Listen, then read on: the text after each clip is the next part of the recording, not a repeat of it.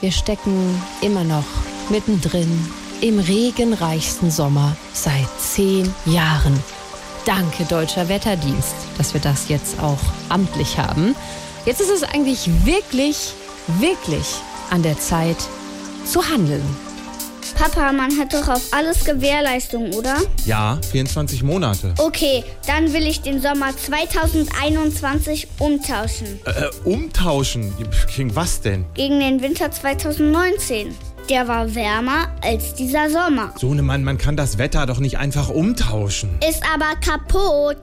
Die Sonne hat einen Wackelkontakt. Aber. Und das äh, Wasser haftet nicht an den Wolken. Trotz Produkthaftung. Sag mal, wo soll ich denn jetzt einen neuen Sommer herbekommen? Guck doch mal bei Wettercheck 24. Was wir jetzt bräuchten, wäre ein großes, richtig stabiles Hochdruckgebiet mit viel Warmluft. Och. Warmluft? Ja. Die werden wir bestimmt nicht kriegen.